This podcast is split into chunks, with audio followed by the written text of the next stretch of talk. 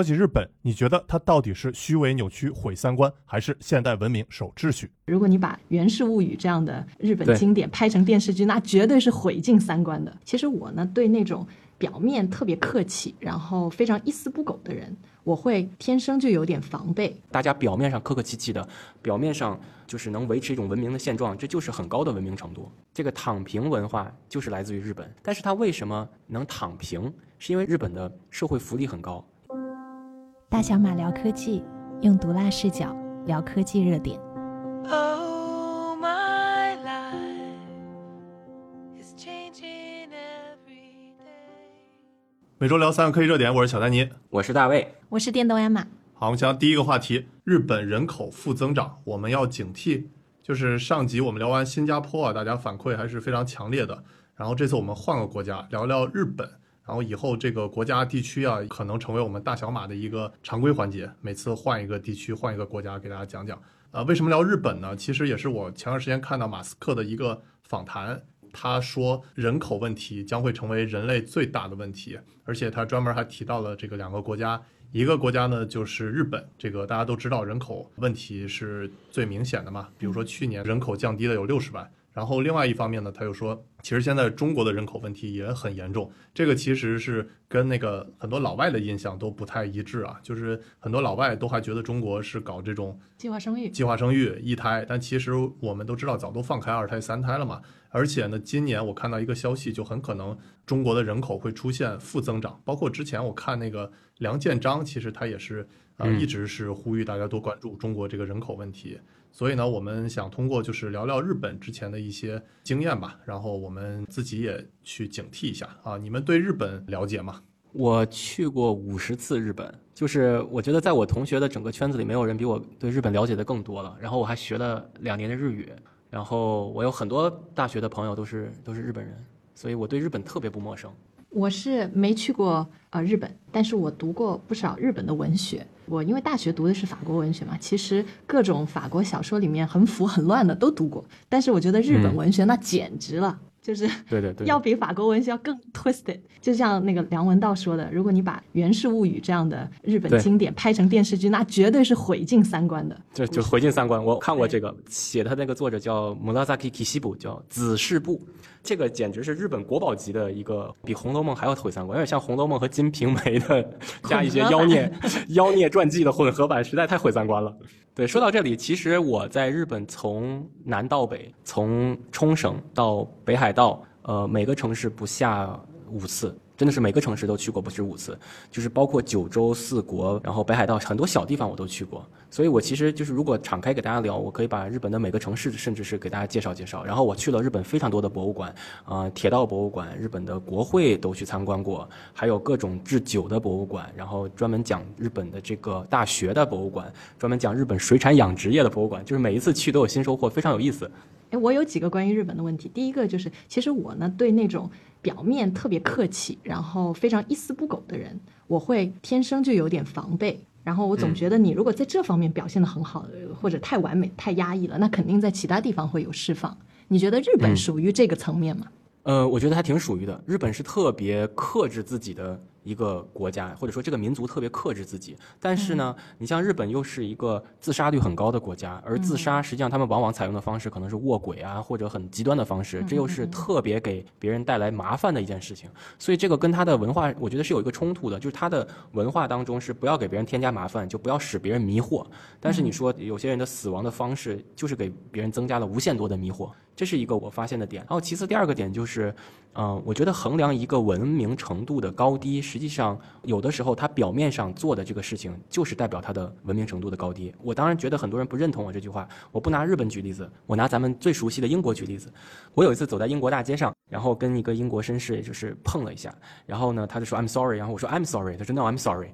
然后就过了，然后可能过了过了五米以后，我听他嘴里可能嘟囔着 such a cunt，你知道那个词就很脏了，这个地方打一个星。然后我当时反应说，哇，这个人刚才还跟我道歉来着。但是回过脚，我在想，他是上来就用大脏话问候你母亲好呢，还是说他先说对不起，表示自己对不起，然后他走过了几米，他对这个事情啊，他可能主观上不认同。我觉得这已经是很文明的这个层次了。你不能要求一个人真心的。发自肺腑的跟你道歉，那有几个人能做到呢？所以其实我觉得大家表面上客客气气的，表面上就是能维持一种文明的现状，这就是很高的文明程度。就是在一个不完美的世界，表里不一就已经是文明的象征了。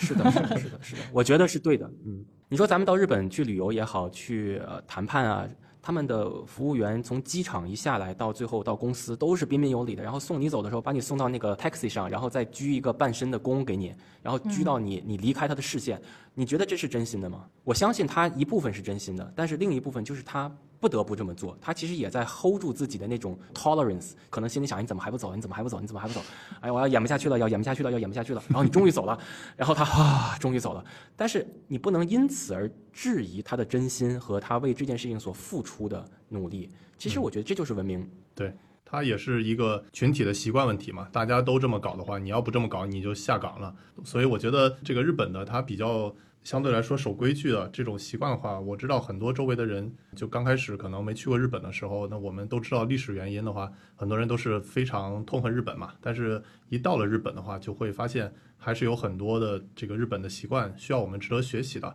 与此同时的话，其实日本的它这些文化，它不只是我们中国会感觉接受不了，或者是觉得有冲突。其实很多这个西方人啊，他既是喜欢这个日本的，就比如说乔布斯，大家都知道前段时间不是那个三宅一生去世了嘛？那乔布斯穿了十二年的那个毛衣都是三宅一生的，所以还是有一批的这个西方大佬非常喜欢这个日本文化。但与此同时呢，就是日本的它有一些文化，比如说。他是很推崇那种黑色的服装嘛，就是它是象征克己，就是象征于呃严于律己嘛，而且是他觉得这个城市装束如果是黑色的话，会感觉更精致。但与此同时的话，就是它这种黑色，然后比较克制的话，会让人感觉比较阴森嘛，对吧？这个其实这个日本的著名的设计师山本耀司还有川久保玲，他们其实最早在巴黎的 T 形台上展示他们的服装的时候，很多人都觉得这个黑咕隆咚的感觉就像裹尸布一样，对。所以就 确实啊，还有人觉得这是这个叫贫困美学，然后其实这个都是炸鸡风，对对，都是感觉这个日本文化有冲突的一方面。还有包括就是说他在那个茶道中经常用那种比较老旧、然后不匀整、破损的茶具，这个其实很多这个西方人然后都是不能去理解的吧。所以这个日本的它本身的这个就是文化也是有它自己的很复杂性。回到咱们刚才聊的这个低生育率的问题，其实我跟日本人也很熟。其实我能从侧面啊，呃，给大家提供一些参考。其实它之所以低生育率低呢，一方面是日本人比较享受这种物质丰富带来的生活，另一方面是他们压力比较大。还有一点呢，就是其实压力大到什么程度呢？这个躺平文化就是来自于日本。但是它为什么能躺平？是因为日本的社会福利很高。它的基础医疗、他的保险、他的教育都很高，所以一个人才能有底气说：“那我不想往上奋斗了，我想躺平。”因为起码这个社会或者说国家福利在给他兜底的，这个是很多国家做不到的。那么还有一点就是，日本的预期人口寿命实在是太高了，女性的预期人口寿命是八十九点几岁啊！我的天哪！对，这个已经是超出大多数国家的认知了，我觉得。哎，你说的这个非常有意思，它其实也跟我。啊，最近看的一个生态学的理论息息相关。就生态学里面有一个理论叫做 RK selection theory，就是生物在生育问题上基本会有两种很本能的策略，一种叫 R 策略，就是注重你整个种群数量上的增长速度；然后还有一种叫 K 策略，就是说，呃，我在这个种群数量的增长上是不能破坏我现有的环境的。说白了就是说我更注重那个质而不是量。那用 R 策略的物种，比如说像蟑螂啊、蚊子啊这种的，它的生存环境通常是比较恶劣的，所以它需要大量的繁殖后代，然后呢提供比较少的那种养育关怀。然后 K 物种呢，通常生活的环境就比较爽的。就会在一个比较长的时间内生育比较少的后代，然后在后代身上也会投入大量的资源。最典型的例子就是像大熊猫啊、大象啊这种树袋熊。对对对，那这个理论回到我们人身上，哎，其实你也会看到是有这种两个策略不同的区别。比如说生存环境比较恶劣的地方，像呃农村呐或者。更大范围就是非洲啊、中东地区啊这些，它的生育率反而就会更高。所以现在的很多人口学家或者生态学家就会觉得，这种差别其实不只是说观念或者避孕条件的不同，还有就是呃你在不同的环境，这种 RK 策略模式也起了对的很重要的作用。对，这里还要补充一点，就是呃我们看一个国家要看看它人口的构成比例，就是它从事这个咱们叫一产、二产、三产的人的这个分布，其实中国大部分主要人口还是以农业为主嘛，当然现在可能是一半儿一半儿的。其实以农业为主的一个一个社会，对于劳动力，尤其是男丁，他就是有一个硬的刚性需求。所以你想，你如果是一个农村的妇女，你多生了几个儿子，那这些儿子就是你将来全家的劳动力，它本身是一个相当于说一个资产，你生了他。你就赚钱了。但是在一个现代化社会，或者说是以脑力劳动，包括手工业为主的哈，其实你生一个孩子，你要培养他成为一个熟练的 skillful 的一个技工，比比如说律师啊、医生，他花的时间周期是相当相当长的。所以这个时候你不得不把原来给几个孩子的这个呃给到了一个孩子，然后来以此更加 concentrate 在这个事情上。我觉得这是一个经济学模型上的左右了这这个结果，而不是说人的人本身先天就想生这么多，或者是人本身就不想生这么多。对这个日本生育率低啊，我觉得可能还有一个原因，就是因为它的这个虚拟的文化发展的过于的先进。我感觉这么说可能会被很多小同学喷啊，就是说他的这些元宇宙啊，然后二次元啊，然后这个动漫啊什么的，就是你其实可以在虚拟世界找到自己的这个归属，然后找到自己的这个成就感吧。那这样的话，就感觉谈恋爱啊，或者是生孩子啊，就是很麻烦嘛，对吧？你在游戏里头很快你能生个五个、十个、八个的，对吧？你何必在这个自己的这个现实生活当中，然后投入那么多的钱、精力、时间啊，去生一个孩子？最主要的是很难找到女朋友嘛，对吧？这个宅男文化大家都知道，这个日本的典型的代表。其实不结婚这件事情，在中国的大城市现在也比较普遍了。我觉得可能九五后、零零后这个越来越普遍了。当然，就是说咱们作为八零后，可能还没有经历这一波，或者说咱们的父母更加保守，不太允许我们做这样的事情。但我觉得，可能零零后将来就是不结婚是一个常态，对，或者说很晚生育、很晚结婚。我前两天还看了一个指标，就是英国二零二一年百分之五十一点几的新生儿来自于非婚生家庭。天呐，这个也是比较毁我三观的，就是一半以上的人口出生其实是没有结婚的。嗯，就大家感觉领不领证无所谓了，先把孩子生了再说嘛。对对对对对，而且但日本就更过分一点，日本连生都不生。而且就是因为这个差别，所以欧洲现在推出了很多很奇怪的那种婚姻制度。就比如说在法国，它有一个叫做 Pax，那个意思就是我不是跟你正式领证啊，我跟你有一个稍微像夫妻的绑定，但是没有法律的嗯呃那种约束的。那就订婚呗。呃，也不是，不是也不是，也不是，反正它就是比那个稍微呃这就弱一步。哎，这样我感觉没那么难进入啊。哦然后它一步过英国和加拿大有法律上有这个词叫 social partner。Social partner 就是，嗯，我们怎么翻译呢？社社交伙伴还是什么？反正社交小伙伴，social partner。这个 social partner 是受法律承认的，并且，对对对就是说你长期如果是 social partner，它可以甚至是担保签证啊、移民啊都可以的。对，但是你分不了我一半家产，反正有一些啊就是说大家怕的那些结婚的东西，它都没有，哎，甜头都给你尝尝，这个就是进一步的让你们稍微的强绑定一些。嗯，就试用期呗。对，我记得好像是两个人共用一个邮政编码，就是你收这个银行的存款单啊、收信，你们两个地址是在一起，保持两年到三年，就承认你是 social partner 了。然后就是你去银行申请贷款什么的，其实是可以以类夫妻的名义去申请的。嗯嗯，哎，还有我发现一个现象，就是说除了它跟这种经济啊、社会啊相关之外，是不是其实跟信仰和宗教也有一定的关系？我为什么会这么想呢？就是因为我在想，我知道的或者认识的所有人里面，谁是最好的妈妈？哎，那我发现嗯这个人就是我奶奶的妈妈，她是个潮汕人，然后从小就在海边长大嘛，就被西洋人传教，是个非常虔诚的基督徒。那她一生呢就生了十四个孩子，而且是那种她生活的再苦再累都没发过脾气的。我们这个家里面有个故事，就是说当时呃那些小孩儿全都饿肚子，就在那狂哭，然后他呢自己也是很饿，但是他就不会发脾气，而是组织这些小孩儿一起唱圣歌。那你会从这个人的形象里面，你就发现，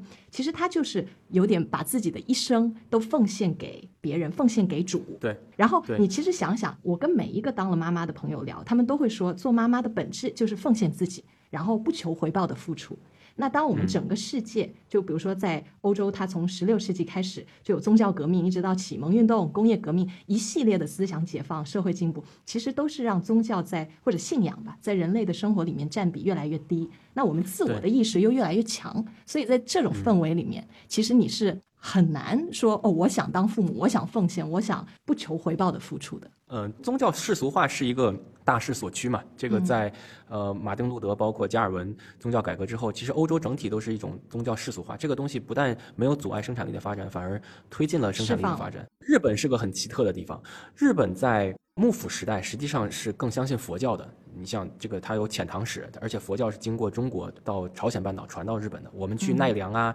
去哪儿都看到那些东大寺啊、金阁寺啊、银阁寺。你看这个一休哥的那个寺庙，就是叫金阁寺。所以那个整个时期，日本是以佛教为主导的。其实是到了幕府末年，然后天皇上位之后，又重新推崇神道教，因为神道教当中这个最高的这个精神领袖实际上是天皇本人嘛。嗯，对，然后他把这个天皇的位置又又拉过来，然后实际上到了日本战后重建的时候，我觉得就是包括呃和平宪法，美国人在上面压着，他其实这方面是放得非常开的，他有一个基准的基调，就是以一个普世价值为先导。然后我觉得，其实你看日本人在五十年代的人，包括呃后面我们看到七八十年代的动画片啊、电影电视剧，你很难想象到他们在三十年代、四十年代的那种狂热、那种变态的那种样子，你你不会把这两类人合并在一个民族成分上的。对，是的，而且我仔细看了一下，就是日本的这个人口啊变化数字，其实它的这个人口已经连续的十三年都在下降了，呃，也不是什么新鲜事儿了。但是呃，有一个是第一次发生的，就是它的这个东京圈儿，就是它最核心的那个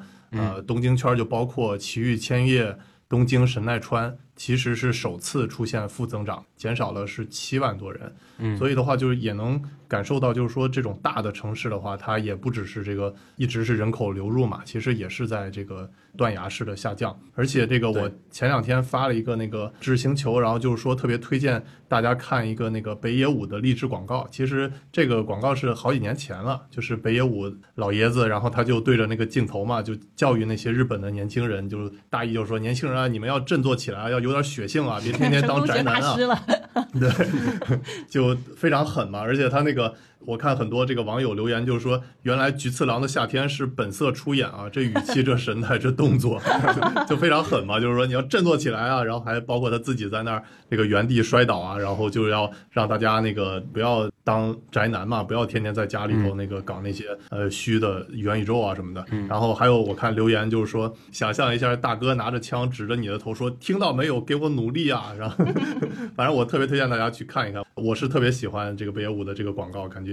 确实是这个日本它本身啊，它也是意识到这个生育率下降，然后对大家都很宅了嘛。其实发达国家的生育率都是普遍低的，早就低过二点零几了。但是很奇怪，就为什么美国的人口的这个结构很健康？其实是因为移民多。你看，拿中国举例子，比如说北京、上海、广州、深圳，哈，你说本地人、原住民，我们指的是北京、上海原住民，你说他能生多少人？把这个城市不断的扩大，他也生不了多少人。但是外面的，尤其是这种人口大省，它涌进来的人是补充了呃大城市人口的不足。实际上，日本呢还有一个问题就是。它这个日语作为一个呃单一一个小语种，它不是一个主流语言，所以其实很多人在选择移民或者说呃留学工作的目标城市的时候，他不会首选日语国家，所以这就导致了他很多在人才吸引方面，嗯，他得比如说出的条件要比美国、加拿大、英国、澳大利亚要更好，大家才会来，或者说在相同情况下它要更便宜，大家才会来，所以实际上是竞争优势就比这个以英语为主的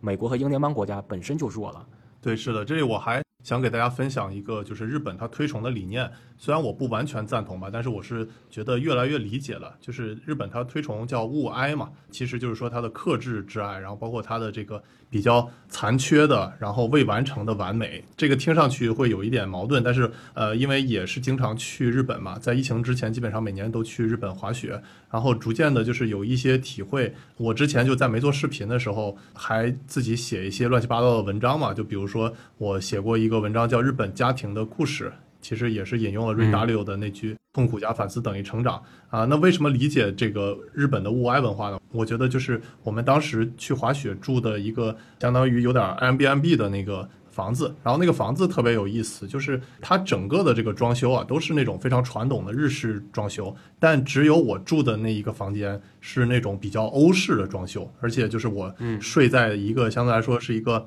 壁橱里头，就是有点像火炉的那种感觉，但并不是火炉，它是改成一张床，而且呢，它这个房间里有一个是西洋的一个钟，然后那个钟呢，它其实是一直是静止的，一直是只是那个十点零九分。我其实就对这个房子特别好奇嘛，后来我一查，我发现这个房子是特别有故事的，就为什么它只有这个房间是感觉是比较欧式的装修呢？原因就是因为这个房子之前因为大地震然后倒塌过。啊，只有这一个房间它是保留相对完整，而且它这个钟上的这个时间十点零九分，就是它当时地震的时候发生的时候的那个时间，所以它就把这个钟是保留的。一般我们可能会觉得这个。呃，有些避讳嘛，就比如说发生灾难了，大家要把这些什么啊破旧的那个之前一些残缺的痕迹都给它去排除嘛，扔掉，离得越远越好。但是这个日本的这个房子呢，它不仅没有把它这些经过灾难的东西给它扔掉，反而是专门给它保留了，而且是突出了，就把这个钟一直保留的。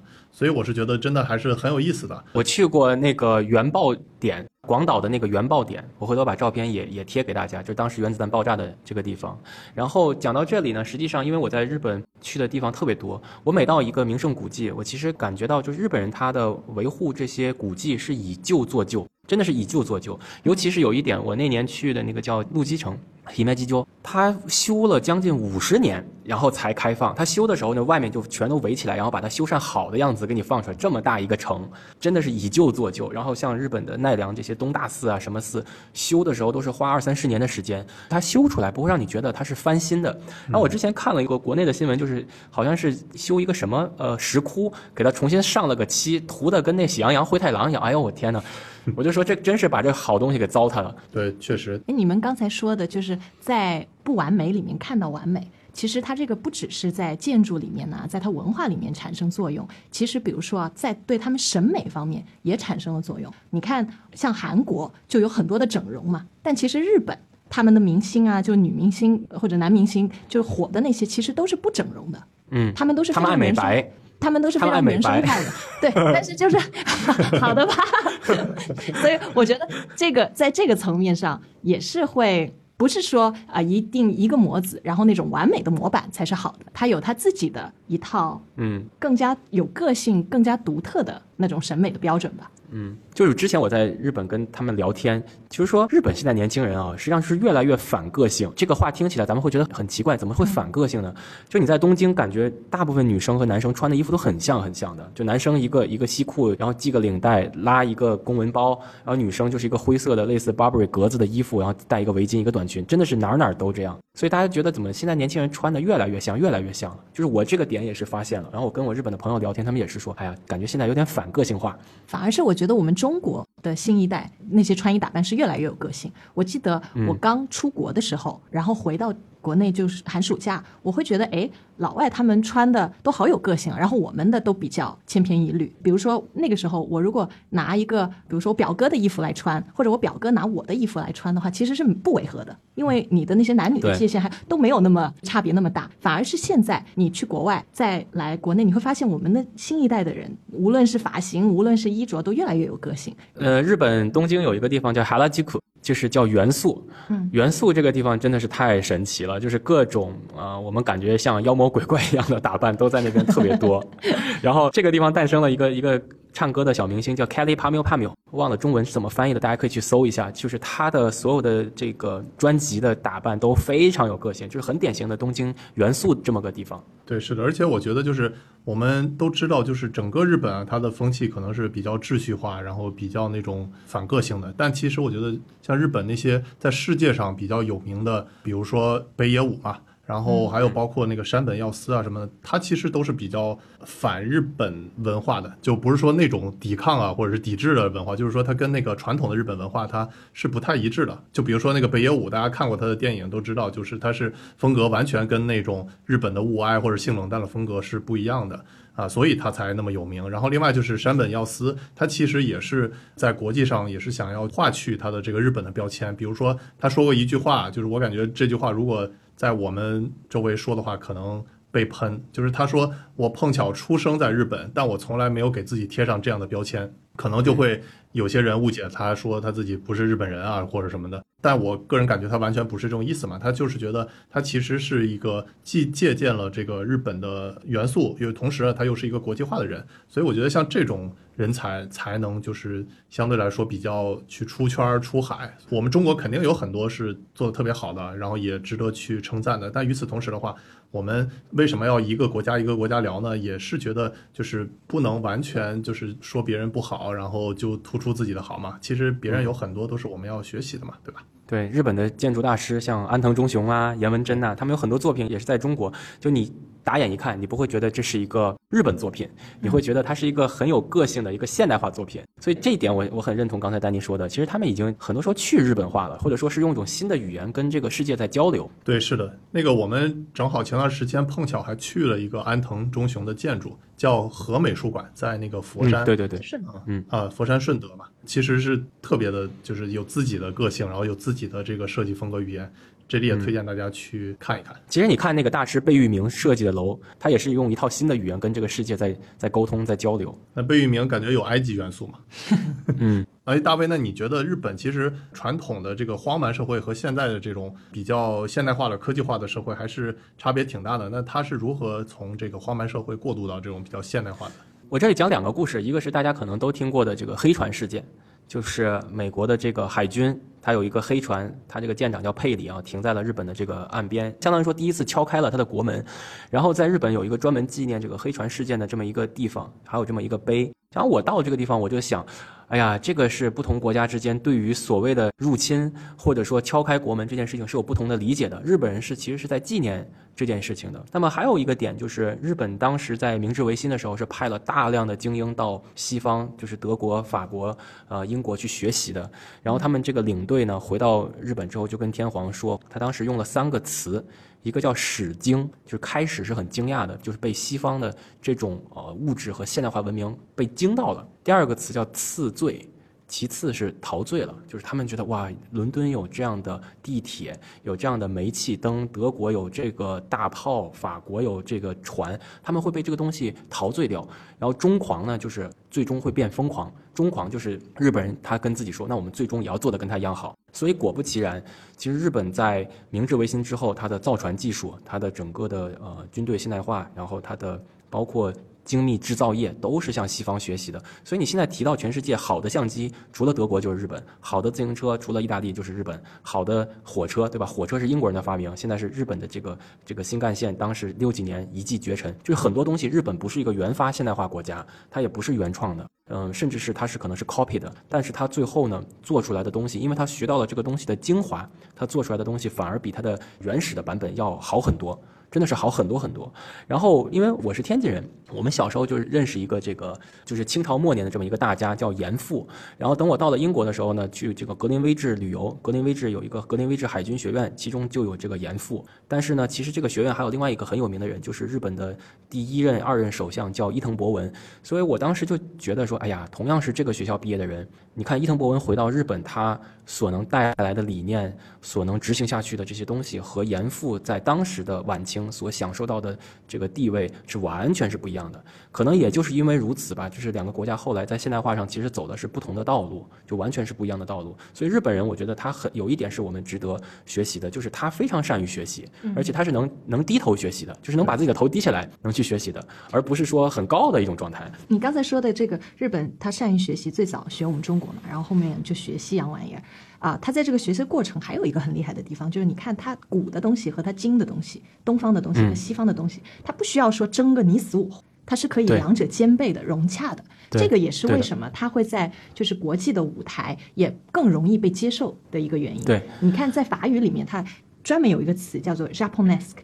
就是日化的意思，我们嗯呃中文会有说啊，这个人很洋气，或者他被西化了，是吧？然后你看在外语、法语里面会有有词专门说，哎，这个人被日化了，就可想而知，日本在呃法国，特别是时尚圈呢、艺术圈那个影响力有多大。我们很多十九、二十世纪知道的改变艺术的大人物，像莫奈啊、梵高啊、德加啊，这些都是深深受了日本艺术风格的影响。那日本艺术它之所以能够影响那么大，其实很重要的一个原因，就是因为它古今中西的东西它都有。嗯，而且日本特别擅长革自己的命，我觉得他有的时候是能放得下一种包袱的。就比如说，在日本现代化过程中，其实这个幕府的势力，包括武士阶层的势力还是很强的。那日本在训练新军的时候，实际上让这些武士全都下岗。呃，可能大家看过一个电影，就是叫《The Last Samurai》，Tom Cruise 演的那个《最后的武士》。这其中讲的就是这个日本天皇和这个萨摩藩之间的这个较量，就是来自于南部的萨摩藩，最后把这个藩都整个废了，就是我不想要幕府或者武士阶层了。所以他们每一次革命确实是革的，我觉得挺彻底的。包括这个日本在二战之后的话，他也是重点去学习的美国嘛。其实你说像遇到美国这种扔了他两颗原子弹的这种，他不哎仅是今天刚好哎，今天是八月十五号，他们在密苏里上签那个投降仪式的那天。嗯，对啊，然后它本身你在战争时期，它肯定是你的敌人嘛，而且是双方都是牺牲非常多的。那过了这一茬的话，其实日本它还是很快的，就是向先进去学习，对吧？这里有两个小的，我实际在博物馆看到的例子，一个就是一个没有房盖的教室，就是日本战后，因为它很快要恢复教育，所以很多楼，因为你知道东京包括日本本土被炸的也是个稀巴烂，它恢复教育的时候，甚至连很多学校的房盖还没有呢，就是露天一样的教学楼，这是一件事情比较触动我啊。第二件事情就是当时这个日本被接管了嘛，相当于说美国人接管它，当时的这个总司令是麦克阿瑟，麦克阿瑟就相当于说是日本的土皇帝，然后他为了不让日本人那种你知道那种劲儿劲儿的那种亚库萨那种劲儿劲儿的那种劲头上来，他把所有的呃三温暖。就是温泉里面的日本富士山的那个马赛克瓷砖全都给扒了，因为他怕日本人在一起洗澡看到这个富士山，然后一想到日本战败然后，这帮哥们儿就又劲儿劲儿的就要要搞点什么，全把它扒掉了。所以实际上是他们也是经历了一种阵痛，就是我要全面的把你日本的那时候那套东西去除掉。当然后来呃上这个西方哲学课，因为也遇到了这个李公真老师，他给我讲了一个例子，也很有意思，我分享给大家。就是为什么德国的反思是如此的彻底，而日本的反思好像没有那么彻底呢？因为德国它是一个陆上国家，它面临的这个盟军，无论是东边的苏联还是西边的盟军，就是英国、美国军队，是从陆地上一路打到柏林的，相当于说德国的这个反抗势力，或者说纳粹的这些反抗的比较强的势力，都在肉体上被一点点消灭掉了。而日本呢，实际上它是咣咣两颗原子弹吃完了之后，没有真正入侵到它本土，就相当于说把这些死忠全干掉，所以它其实是很多人是留了下来的。然后一部分人呢是德国，你想这些呃父亲在战场战死的人是妈妈养大的，那妈妈经历过战争的这种痛苦，经历过失去丈夫的痛苦，儿子他失去了父亲，他们养大的人呢，实际上会有一种怜悯心，或者说更有一种温情。而日本的这些小孩有一些是在打了败仗的父亲的教育下长大的，他还是有点那个劲儿劲儿的，你知道吧？所以就说麦克阿瑟在日本统治的时期，他是强行的，就必须给你踩到泥里，把你这些事情给你掰过来。那还有一个我挺好奇的，就是你们有没有发现，日本好像它到了一定的阶段，它就会疯狂掉。有两个，第一个就是在二战的时候嘛，其实它是不具备就是挑战美国的能力的呀，嗯，它就会疯狂掉。然后第二次呢，其实就是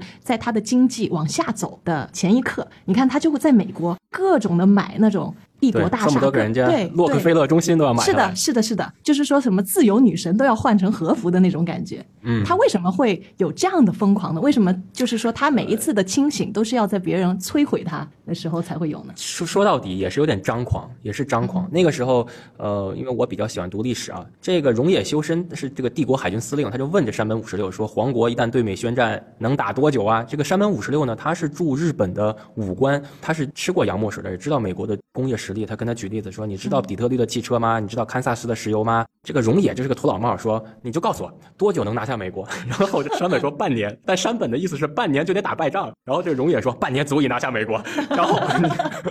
果不然，打完珍珠港半年以后就是中途岛，日本就一路就走向灭亡，就是中途岛海战之后。然后包括日本当时这个签广场协定之前，也是日本人，你知道多嚣张，就是感觉全东京的房价可以买下全美国，你知道吗？所以日本人那个时候也是有一个词叫 “bokubai”，叫叫什么爆买，去美国哪儿哪儿都买，恨不得给哪儿哪儿哪儿都买下来，就是那种状态，也是这种对自我认知不够不够清晰，说你是一个岛国呀，你怎么能 把一个美国这种大陆国家买下来呢？对我感觉可能也是因为日本的很多就是平时压抑久了嘛，它其实也是有那种一下子释放的那种感觉，就是梭哈，然后 对 all in 了，对吧？我要速战速决，老子跟你拼了，然后咱们就玩个短平快，对吧？大不了就是一一起去死，对吧？他们之前不是打仗的时候也都是那种有去无回的嘛，直接那个开着飞机都油都不够的去轰炸这个珍珠港。其其实日本的历史上过去一百五十年，经常是梭哈，把筹码往前一推，这个前面所有的筹码就是他国运。其实他跟日俄打的时候，就日本跟那个沙俄打的时候，也是梭哈了，就是赢了就单车摩托，输了就下地干活，就 就你知道那种感觉。然后跟清朝这个甲午也是就梭哈了，然后后来就是他的这个膨胀的心态一点儿一点儿一点儿点上来，感觉最后能跟美国人梭哈了，你知道结果那 感觉可以把那个我们视频标题改成“梭哈鼻祖日本 真的是每次都赌国运。嗯，对，所以这个你压抑久了，你的那个释放口放在哪儿就很重要。比如说英国人，他就搞点足球就算了哦，平时我上班正儿八经的，哎，一到足球赛我就开始足球流氓，这个就比日本的要高明一些。嗯，你日本有另外一套发泄体系，就是他的这个 kabuki 歌舞伎，这是另外一个另外一个话题了。日本人这个下了班之后，在这个居酒屋之后的整个这个时间段都在干什么？这个也很有意思，这个我之前也研究过。所以我说，要想把日本这个国家研究透啊，实际上离不开几本书。就是首先第一本就是这个《源氏物语》，其次就要看这个《菊与刀》，就是充分了解日本民族性的这么一一本书。这本书实际上不是日本人写的，而是呃美国人写的。然后当时也是这个二战时期的美国总统杜鲁门，他其实看到这本书之后，他就觉得说：哇天哪，这个国家的人怎么是这个样子？那肯定不能跟他打本土战，不能跟他拼刺刀啊！那我们就得用这种不可抵抗的爆炸性武器，让他尝试一下先进的厉害。对，那我们挖个坑吧，以后大卫给大家讲讲日本的居酒屋，讲讲日本的艺伎文化嘛。这个已经，你的眼睛都亮了。这已经离咱们大小马聊科技的主题跑得越来越偏了。大小马聊艺伎了。大小马聊科技，用毒辣视角聊科技热点。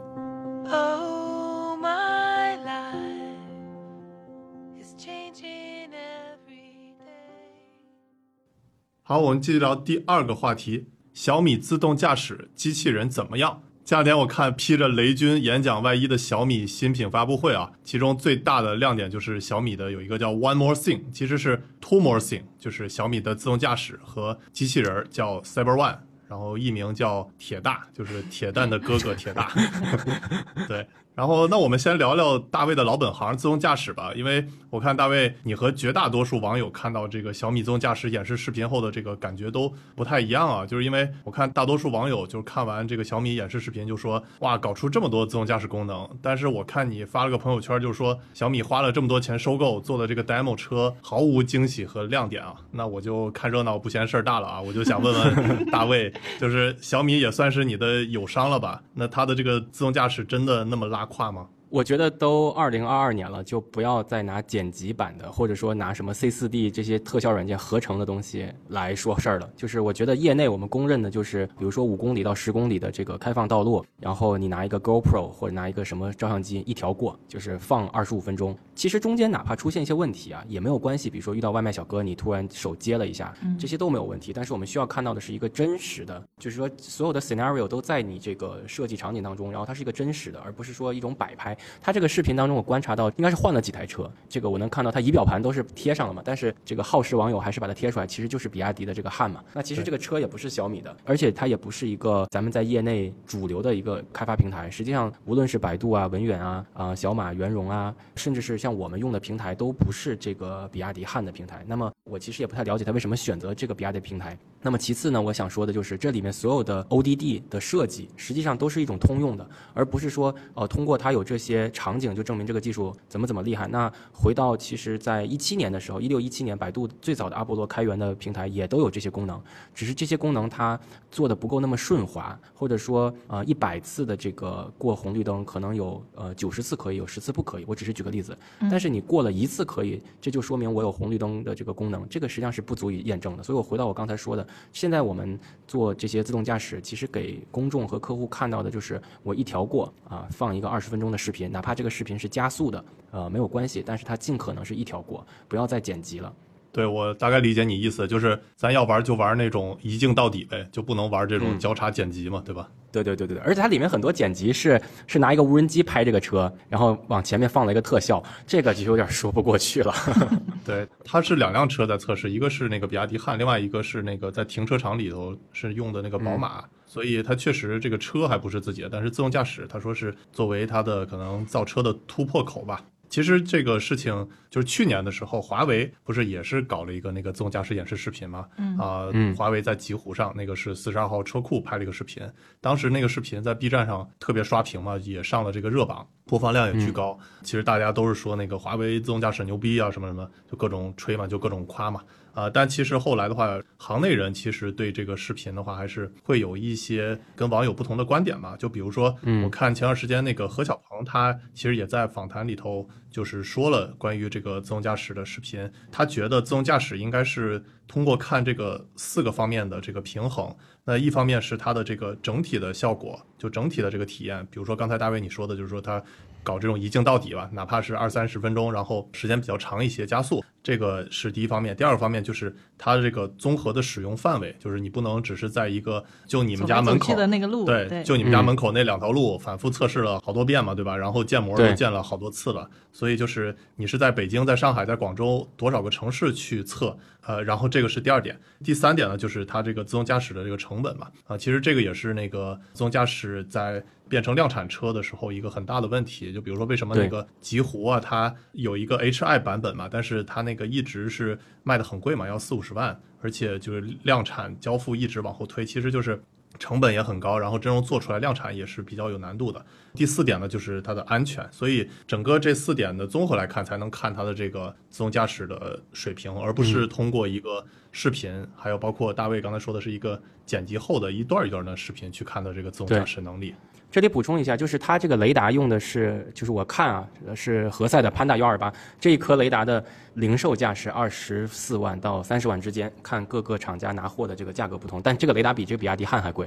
对吧？然后它这个尾箱啊，我看也有网友打开看了，这个尾箱还是比较，就是里面的工控机放的一排一排的，还有各种交换机，它完全就是一套啊，还是在实验状态的这么一个产品。所以像丹尼你刚才讲的那两点，一个是啊能不能大规模的上路，而不是说在一个测试好的地方不断的去跑圈。第二个就是它有没有真正可能上路的可能性，就是这个啊，无论是从计算单元还是到雷达，是不是用车规级的，是不是降本的，这两个问题，其实小米在这个视频中都没有给出正确的回答。而且我从业内人士的角度，我觉得还是一个样车，就停留在可能百度阿波罗三点五到五点零的这个水平吧。嗯，而且我们注意看他给这个车打的广告里面，其实他。嗯，反复宣传的一个就是他投入了多少多少个亿来做研发，一个就是现在团队这个专属的自动驾驶团队有多少人。那其实，嗯，我在这个发布会之后跟小鹏、理想和特斯拉呃里面工作的朋友都聊了这个他们的这些数据。其实说实话，我们都没 get 到雷军宣传的这个点，因为其实他的这些前期投入三十三个亿，然后团队有五百个人，你真正跟那些新势力的车企去比的话，这些数据都不算是厉害的呀。那再加上对啊，那你看，比如说特斯拉，它单单负责视觉的团队就已经过千人。现在小米这个整个自动驾驶团队是五百个人嘛，然后你跟小鹏未来的自动驾驶团队比也比不过，就从人数上面。所以其实就是这样看下来的话，它无论是技术还是研发的投入，也都没有什么特别大的优势。其实当年在百度没有这么多人，这五百人。天呐，整个阿波罗的研发也也没有这么夸张啊！但是百度确实做的还是不错的，所以其实我觉得人数不是衡量一个技术的核心要素啊。那咱们中国最不缺的就是人口，对吧？咱有十四亿人，这个不能拿这个举例子。对，然后还有一个我注意到的就是，你们有没有发现，呃，雷军他每次聊小米汽车，那阵势都有点如临大敌的。就比如说上一次，就第一次官宣小米造车的时候，他就是说，还是他人生最后一次创业，要把积累一辈子的声誉都拿去造车。然后这次也是，就是小米进军汽车行业的五百天，然后要投入多多少多少钱，你要多少砸多少多少人，就一种我跟你拼了的感觉。然后其实你仔细看的话，这个就跟他这个发布会前半场就说他，比如说无线耳机啊，还有跟徕卡合作的手机啊啥的，他前面那些就没有这种哇这么拼的那个劲儿。然后我感觉啊，我的一个朋友他总结的就特别到位，他说我们生活里面什么时候说话的尺度会最大？一般就是比如说表白呀、求婚呐、忽悠投资人呐、竞选的这种时候，就你心里不完全有底气，不知道对面这个人会不会跟你走的时候，你就会说最狠的话，吹最大的牛。实际上，小米这个发布会连这个 One More Thing 都是苹果的，这实在是太令我遗憾了。嗯，不过就它这个发布会本身来说，我感觉还是有挺大创新的吧。就是首先它这个形式，我觉得就是挺创新的。它其实一直是主打的那个雷军个人演讲的那个牌嘛。大家都知道，其实雷军的这个粉丝还是很多的，包括我个人其实也是很喜欢雷军的。他既有这个大佬的拼搏精神，然后又很逗嘛，然后就有有萌的一面，所以我还是挺喜欢雷军的。然后他整个前半场就是做雷军的他的一个那个演讲，主旨就是说跟。那个 Ray Dalio 的那个叫“痛苦加反思等于进步”是非常一致嘛？他就讲了他自己个人的三个小故事，教大家遇到困难不要害怕，然后要站起来啊！我觉得这个还是挺值得一看的。包括他还推荐了书嘛？他其实这个演讲也不是今年搞的，从去年就已经开始搞了。我觉得也是他们觉得效果不错，而且也是有差异化的嘛。毕竟你是搞一个这个新品发布会，不一定有那么多人看，因为你像那么多发布会，OPPO、vivo 啊、苹果啊什么各种发布会。但是你要说这个雷军个人演讲，这个关注度就会比较高一些。所以我刚开始说嘛，是披着雷军个人演讲外衣的新品发布会，所以整个这个形式我觉得还是值得称赞的。说到这里，就是我那天看完之后呢，当然我首先对雷总这个人是表示比较崇敬的，就是作为他这个一个个人一个企业家，我是没得说，我很喜欢他。但是我觉得他们这个团队还是挺会宣传的，他利用雷总个人的这种不可复制的经历啊，就是我的成功不可复制，来宣传一个产品全是复制的，所以让大家以为你买到的产品就就是原创的了，这个很厉害，嗯。太犀利了、啊，这个确实很对，这个确实很厉害。我那天发了个朋友圈，我说不要以为雷总的经历不可复制，就能掩盖他连桌子腿儿都长得像苹果，对吧？哎，还有一个你你们说的这个宣传的点，其实你有没有觉得这个发布会它分成三个环节嘛？第一个环节是不是很像那种国外那些名人的开学或者毕业典礼的那种经典演讲？嗯，就是说个人经历，哎，然后第二部分说手机啊、Pad 啊各种，其实就有点雷布斯，对吧？然后第三 part 说机器人的、说车的，就是雷斯克，所以他其实是把呃这种发布会演讲最畅销的、最容易吸睛的那个三个组成部分都合起来变成了一个。嗯，这精准的概括呀，从雷军到雷布斯再到雷斯克。对，然后他的这个整个发布会，我看下来，其实我觉得还是比之前进步挺多的。就是虽然这个大卫你说他是有一些致敬嘛，或者复制啊、抄袭啊，或者怎么着的，但其实我觉得整个还是呃有进步的。就比如说他那个广告片，我觉得拍的越来越带感了。它既有这种华为影业、苹果影业的那种高端范儿，然后又有那种。比较打这种情感牌的，就比如说他发的那个铁大的时候，他并不是一再的去吹他的这个机器人怎么这个灵活呀、怎么厉害呀，或者怎么参数啊，他其实是这个拍了一个类似那种婴儿学步的，就是你走在这个路上一直摔跤，一直摔跤，一直摔跤，然后终于走到宽阔的大道，然后一个呃无人机视角咔咔咔这个飞出来，对吧？从美感方面，我觉得还是有进步的，有那个小米品牌升级的那个味道了。小米特别擅长把一个空洞的事情具体化。比如说，当年它最打动我的是小米卖的一个充电板。这个充电板实际上在国内有很多头部企业，比如说公牛啊，甚至是之前的飞利浦斯啊都在做。它会把这个充电板把它打开，告诉你用的什么电容，如何抗电泳，下雨天雷暴不用担心。他会把一个非常平淡的事情掰开揉碎的，当成公众科普一样给大家讲。嗯，这个小米插线板对吧？呃对，插线板，这是他比较擅长的地方。这个也是当年我学到的一个一个点，通过看小米的发布会。然后回到他这个机器人，就是有好事者把他这个机器人和 Boston Dynamics 那个合在一起，下面有人留言说：“ 天哪，没有十年脑梗塞走不出这路来。哎，我觉得还有一个小米很强的，就是把就是产业里面原有的顶尖的东西，在价格上和功能上都更加平民化，让更多人去用。就是低情商说法，就说这个是借鉴抄袭嘛。但是其实，如果我们换一种思维，我就拿我自己举例。那如果我穿衣服哦，我自己去研究怎么穿搭，怎么在哪里买，其实很浪费时间的嘛。哎，如果我参照超模他是怎么穿的，我直接 copy 过来，把超模图片放、放上淘宝、小红书、拼多多找同款。对吧？那我一下子就可以找到一个既有个性的又省时间的一种风格。那其实小米它在科技界也是做了一个这样的角色。我们不是每一个人都需要在原创性上做先锋，呃，世界上也需要有一种公司一种能力，就是把别人做的顶尖的设计也好，呃，产品也好，把它平民化，让更多人用”。对。当然，前提是最好不要有什么侵权的这个纠纷。是的实际上，你看 Zara 就是一个比较平民化的、是的走量的这么个公司。无论是 Gucci、LV、Prada 这些大秀上的衣服，它很快在它店里就能看到很相似的衣服了，质量是肯定是比不上人家原版的。但是呢，就大家嗯换衣服的成本就变低了，或者说你的穿搭，你只要走到 Zara，你总能穿的是挺好看的走出来。嗯，是的，对，是的，就是把这个成本压低，本身也是一种创新吧，就不只是那个，只是创造一个新的产品是一种创新，成本压低也是一种创新。然后还有就是说，它其实有一些是在这个模仿致敬的基础上。再有一些新的小的创新，就比如说它出了那个无线耳机嘛，它本身设计风格我感觉很像华为，然后它那些功能又很像苹果，就比广如说告拍的也很像苹果。对对对，就比如说它的那个空间音频嘛，它那个功能，刚开始我说这个不就是苹果的那个空间音频嘛，但是它这个基础上就是说它是又做了那种啊、不需要你的设备的去算力，就直接就是可以用它的这个耳机本身。这样的话，你那个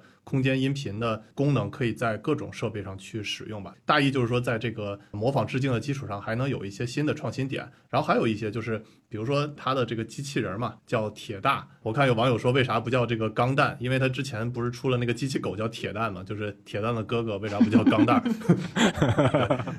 它这个仿生机器人嘛，我们肯定都知道，它这个上半身就是非常像特斯拉的那个 Tesla Bot，对吧？我们之前也聊过，就是那个外形特别像这个特斯拉那机器人，然后下身又很像之前那个我们在春晚上跳舞的那些机器人，所以整个来说，这个外形还是有参照物的嘛。啊，但是它这个整个，我觉得它呃，至少这个机器人还出来跟那个雷总互动了一下嘛，对吧？递了个小花儿，然后语音对话了一下。虽然那个语音我猜肯定是后期配的，因为就完全不是机器人的声音出来的嘛，它就是后期那个 搞的配音。但是它至少怎么着，它这个机器人也出来溜了溜，然后互动了一下。它不像那个特斯拉的那个 Tesla Bot 搞了一个人穿了机器人衣服在那儿 嘎舞半天，对吧？机器人还有人做替身。对对对，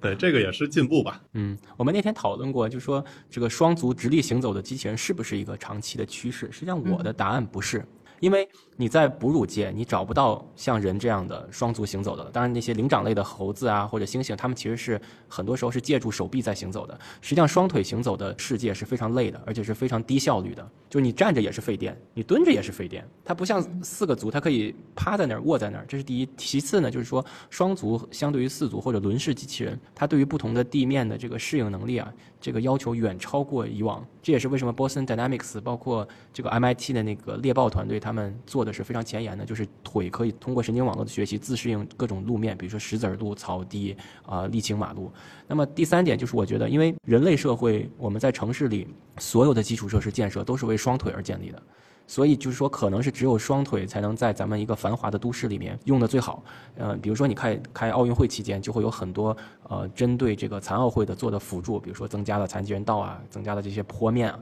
我们换个话题说，如果是机器人的世界，其实就是应该有这些坡面的，而方便这些机器人或轮式机器人走。但是人类社会其实很少有这个东西，所以说明其实双足机器人在结构上，或者说整个在社会的基建上还有很长的路要走的，它不是个很简单的事情。是的，你说这个很有意思。其中一个就是人类，我们可以直立行走之后，发生了一个很大的变化，就是我们可以仰头看天啊、脚踩。就是既要有仰望星空的想象力，还要有脚踏实地的对，没错，没错，没错，没错。所以就是说，我们人是需要这个东西的嘛。但是就像你说的，它机器人它需要有这些能力吗？需要有这些东西吗？它可能就不需要。那机器人它在现阶段会替代的，其实就是所谓的工具人，我们工具人做的工作。它不需要有太多的想法，它不需要有情怀，它不需要就是什么仰望星空这种东西。所以可能真的就像你说的，从功能上而言，或者从形而上学而言，它都是四足可能会更适合。对，所以这里延展一点，就是我认为一个真正的自动驾驶的车，就是这个车体本身不应该长得很像一个车，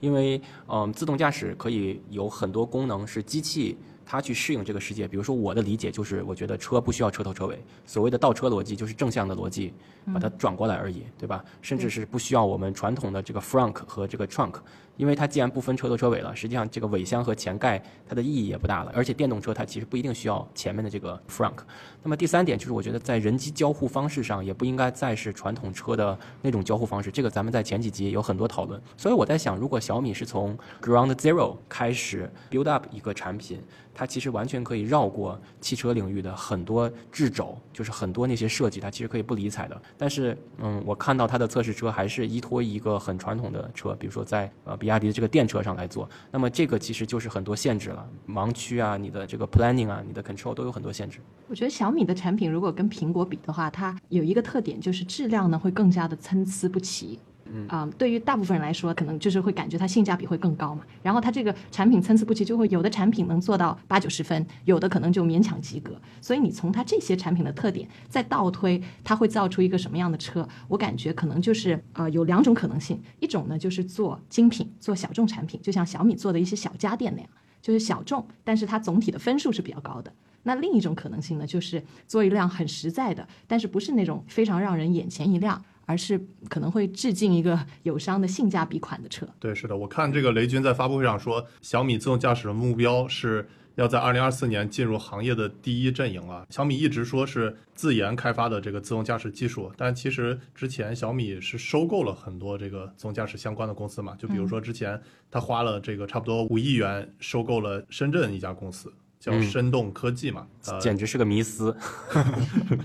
那个大卫，那我好奇啊，你觉得小米要是收购你的话，你觉得他给多少钱合适啊？之前你不是说那个嗯雷军搞的那个顺为资本还想找你聊嘛？就说对你的自动驾驶公司很感兴趣，啊、他多大鞋我多大脚吧。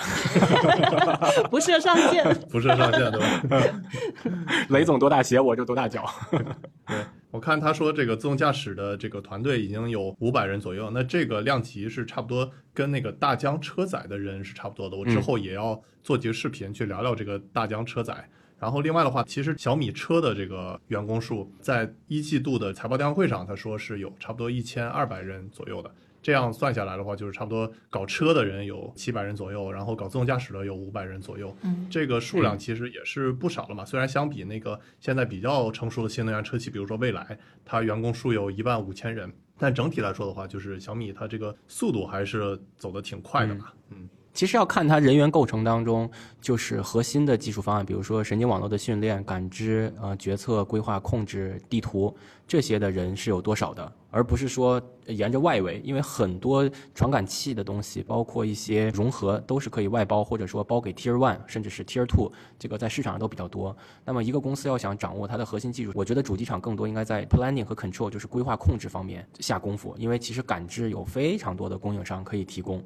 就从激光雷达到端到端的方案都有，然后计算单元也有很多公司可以提供，比如说 NVIDIA 的 Orin 啊，还有国内的几家这个新的芯片公司都可以，所以其实应该是呃围着这个中心的 Core Technology 去做的。那么我当然不知道它这里面人员构成五百人是一个什么构成，但我觉得一个精英的团队是应该像我刚才说的，围绕着这几个点去做。对，是的，而且这个小米搞车为什么要投入那么大资源呢？就其实也是因为我发现，就是小米它的整个这个收入构成啊，其实目前差不多是一半在中国，然后一半在海外啊，基本上是一比一了。然后呢，按业务来说的话，它这个收入主要是这个手机收入，而且它整个这个小米的商业模式，我之前也做过视频，就是它是一个漏斗图，就相当于手机是它的这个入口，可以不需要怎么赚钱，利润率也比较低，但是是需要作为入口进来之后，然后再通过服务啊，再通过它一些 AIoT 的其他设备去赚钱，所以手机这个收入是对它来说是非常重要的。但是小米在一季度来说的话，就是整个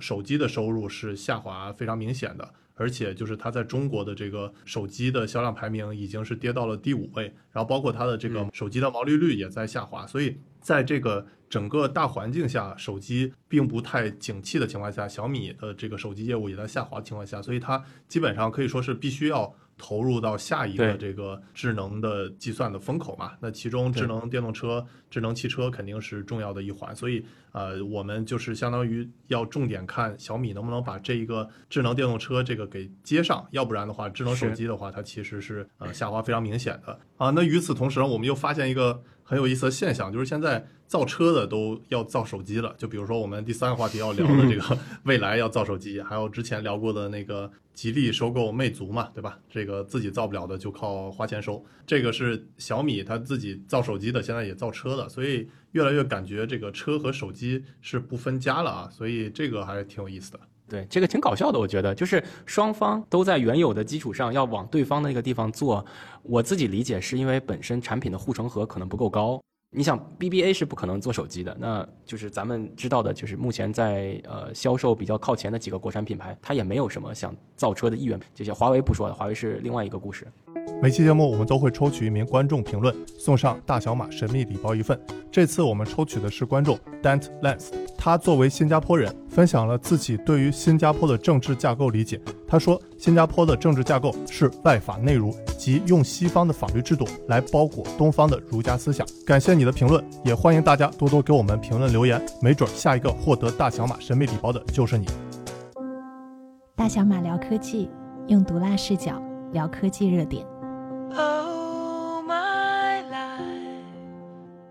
is changing every day. 那我们继续聊第三个话题，未来造手机对居苹果。就是前段时间看到未来注册了一家公司啊，叫未来移动科技有限公司。传言未来要造手机，也都不是一天两天了啊。之前其实蔚来他们的创始人 CEO 李斌就透露过，就是说他们要造手机了，起步价可能超过五千块，最高到七千块，这直接就对标苹果了。而且他也说了，就是为什么要开发这个手机呢？其实我最近就是长租了一辆 ET 七，也发现了一些就是不太方便的点，就比如说，呃，它的那个手机钥匙，其实相对于我之前常开的 Model Y 来说，就是非常不好用的。基本上就是你还是要每天带着那个车钥匙，你才能很方便的进出嘛。除非你是走到车跟前，然后再掏出一个手机，然后点一下开门、关门、锁门啊什么的，就麻烦了。相比于就是特斯拉，你把手机揣兜里无感的进出来说的话，就这一点上，其实未来 ET 七的体验就不是那么好。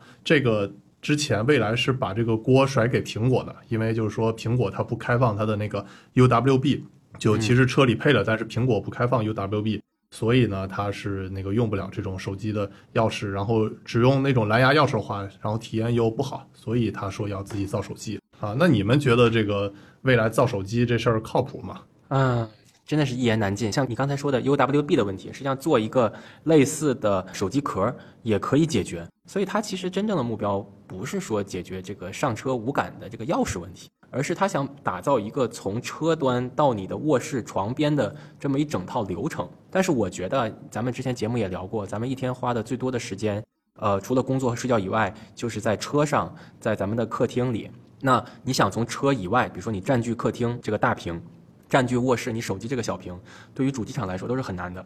这个不就是当年乐视想干的事儿吗？他们不是有三块板块：smartphone、smart car、smart home，超级手机、超级汽车、超级电视联动起来。对所以嗯这个其实是就像大卫刚才说的，是一个很大很大的工程，而且看上去好像是让你很有壁垒，其实你要真正把它联动起来，你的那个投入、你的研发是会让资金链很脆弱的。嗯，对，我觉得他这个新闻一出来之后，我就想说，考验未来粉丝是不是忠诚的时间到了。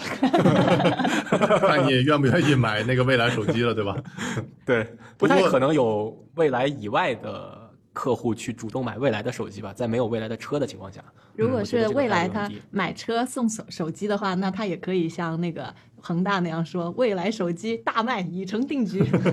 对，然后我估计第二天在闲鱼上就很多 买手机。对，还有我看网友说到时候未来可以发公关稿，就是说我们在新能源汽车厂商中手机销量遥遥领先于同行，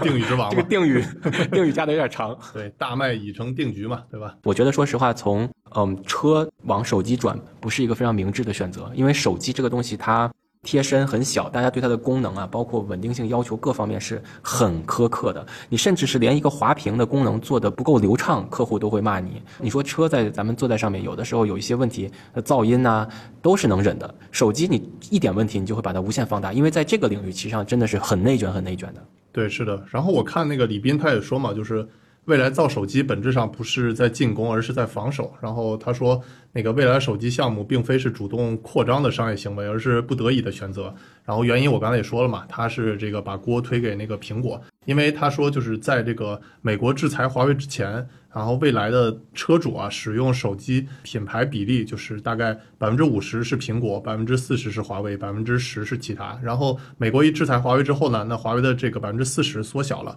其他的这些国产的安卓手机都没有接上，然后只是把这些手机的占比啊，都是苹果手机的用户增长了。所以的话，就是他觉得以后像未来车主有百分之六十左右的都会是用这个苹果手机的。刚才我也说了，就是苹果手机不开放那个 UWB 的那个接口，原因就是那个如果你要是想用它的这个 Car Key 嘛，就是苹果的那个开放 UWB 接口，就必须开放它的那个 CarPlay。就是我们之前也聊过嘛，但是呃，未来它又肯定是想主推自己的这个车机嘛，啊，不想让苹果占据自己的灵魂嘛，对吧？所以就这点是冲突的，所以就他干脆要自己造那个手机。但就我赞同刚才大卫说的，就是如果他只是想要解决一个 UWB 车钥匙的问题的话，那他完全不需要。造那么重的这个手机啊，它其实就造一个，就比如说大卫刚才说的手机壳，或者就是你推一个那个小米的那种智能手环或者是手表嘛，对这种其实就相对来说啊、用户的替换成本就没那么高嘛，就不用那么考验未来车主的、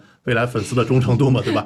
嗯，你加一个手环就还好嘛，对吧？其实我觉得未来汽车的这个 bargaining power 在果粉面前几乎是不值得一提的。举另外一个例子，你知道，其实可能一年半以前吧，有一段时间说这个微信可能要下了这个 Apple Store，就是被制裁。那大家那个时候就在做选择，说是我是保留微信呢，还是说我一定要用苹果而换一个聊天软件？那么在这个节点上，其实我觉得大部分人是会保留微信的，因为作为你这个联络家人、联络朋友、工作的一个必备的社交软件。那苹果这个品牌就显得就可能没有那么重要了。但是在车这个细分领域，我觉得它还不够强大到说我非你不可，对吧？更不可能是牺牲掉苹果手机而换一个手机来用的。我觉得这个占比会非常非常小。而且要选的时候，肯定那个免费的那个或者更便宜的那个会占优势嘛。你苹果跟微信比的话，那肯定微信是不用钱的，而且高频使用的。对，嗯，其实我有一个大胆的猜测，就比如说哪一天特斯拉推出一个手机，他说你你买车，然后我的手机打折，然后还可以用我的 Starlink，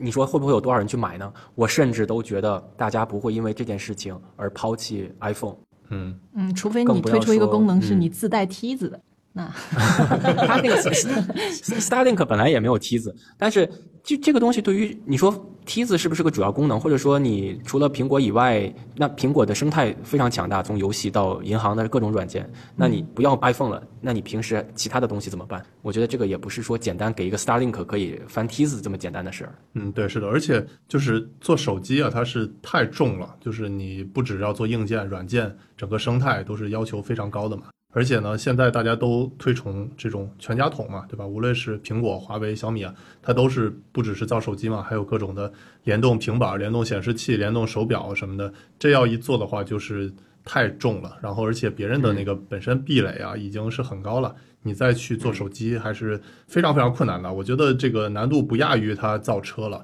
但我想换一个角度，就是我感觉会不会就是说，未来它相当于给相关的供应链啊，或者是竞争对手啊，就是也一个展示吧，就是说啊，我自己也要去做防守，也要自己有替代品。啊，原因就是呢，比如说它那个未来嘛，它一直用那个宁德时代的电池电芯嘛，那它其实我看财报电话会上也说，它自己也组建了有差不多四百人的那个电池的研发团队。就是在电池包的研发上，它其实的策略也是就是自制电池，然后再加上外采电池，就相当于一个规避风险的。就比如说之前华为嘛，它一直用的安卓系统，那与此同时呢，它自己也在暗度陈仓，自己在开发那个鸿蒙系统。呃，如果顺风顺水的时候，它不会把这个东西寄出来，但是如果真的特别迫切的需要的时候，那它再去主动的推一把，我觉得这个也是有可能的吧。嗯，我刚才突然灵机一现，想了一个问题。嗯，如果宾利和法拉利推出一个手机，有没有人可能买？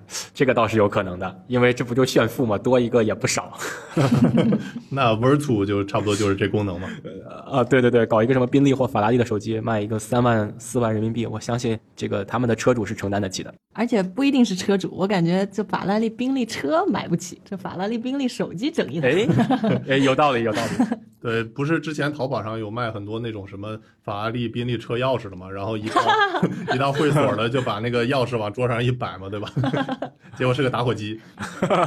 我看未来啊，它以后不只是要对自己的现在这个未来品牌的车，比如说手机会有帮助嘛，比如说它现在未来品牌这个车已经交付了二十多万辆嘛，而且我看它那个在一季度财报电话会上也说，就是未来它会推出这个定价二十到三十万的第二品牌，叫阿尔卑斯。而且还有这个传出，就是说他会做这个第三品牌，就是差不多十万左右的那个车。所以呢，整体来看，就是它下一步肯定是要大幅度拓量的嘛。那拓量了之后的话，可能很多的这个这个未来车主啊，他百分之六十左右用 iPhone 的话，那以后的话，因为车价低了嘛，所以可能用安卓的这个比例也会越来越多。所以这个可能也是看。未来之后的一个趋势问题嘛，因为以后可能用安卓的人越来越多的话，那他干不过苹果，但是他可能想的就是干一下这些已有的安卓玩家，可能还是有希望的吧。所以我觉得可能这个是他综合考虑。但是我猜啊，他之后可能也是会先去解决迫切的问题呢，就是先推出一个移动的那种手环啊，或者手机壳啊什么的那个，先试试水，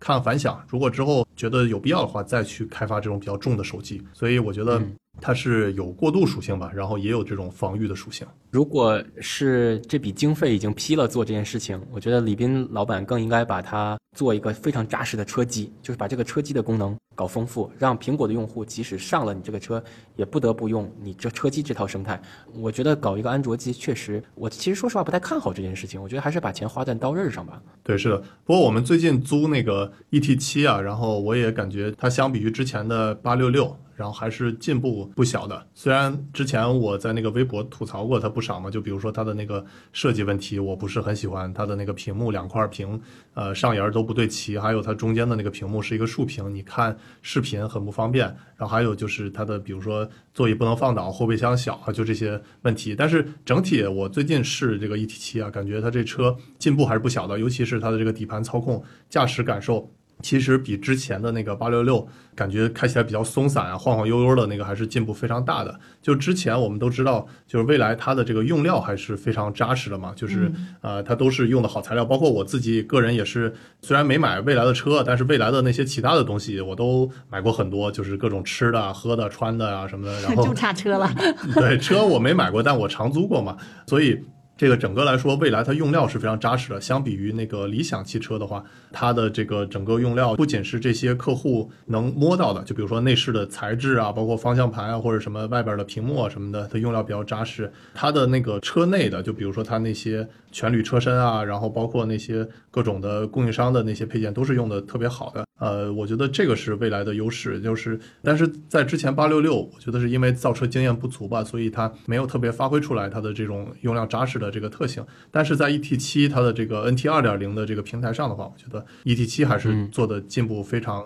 大的吧，然后也是在四五十万这个价位，我觉得是一个挺好的选择。相比于那个燃油车，我觉得呃还是有它独特的这个优势，而且就是说它整个的这个氛围感、高级感的营造方面，确实比这个我常开的那个 Model Y 要好很多，而且还解决了一些特斯拉它的那个比较突出的问题，比如说没有电吸门、没有座椅通风，然后那个没有座椅按摩，然后没有 HUD 啊，呃一些国产的配置方面，我觉得还是有它的独特的优势吧，对吧？被你这么一说，我就特别想找你去试试了。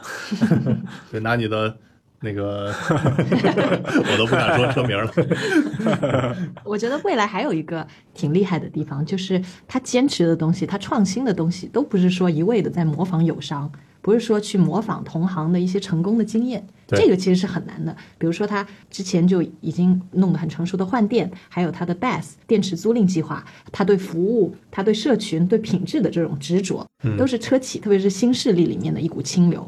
小米有被冒犯到？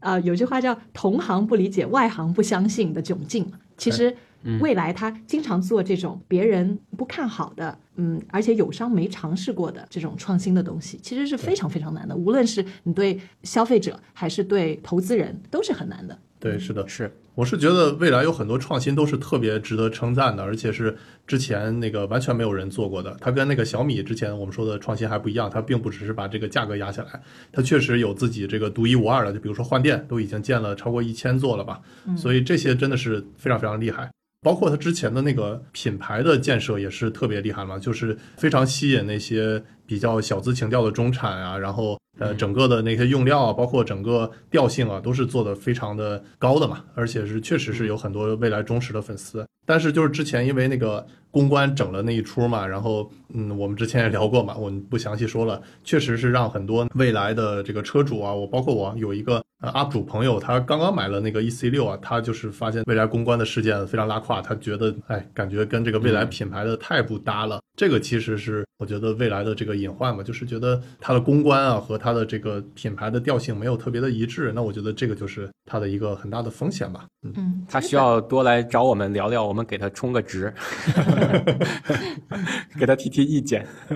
像未来的那个设计的风格，其实也很有他自己的代表性。我妈妈是特别喜欢未来的，然后我当时跟我妈妈总结说，我感觉什么样的人会买未来，就是讲究生活品质、过得比较滋润的中产阶级，而且嗯，就是走那种性冷淡风的。所以我妈就直呼 是他本尊无疑了。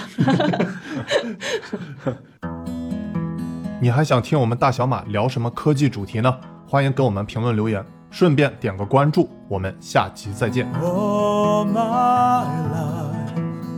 is changing every day.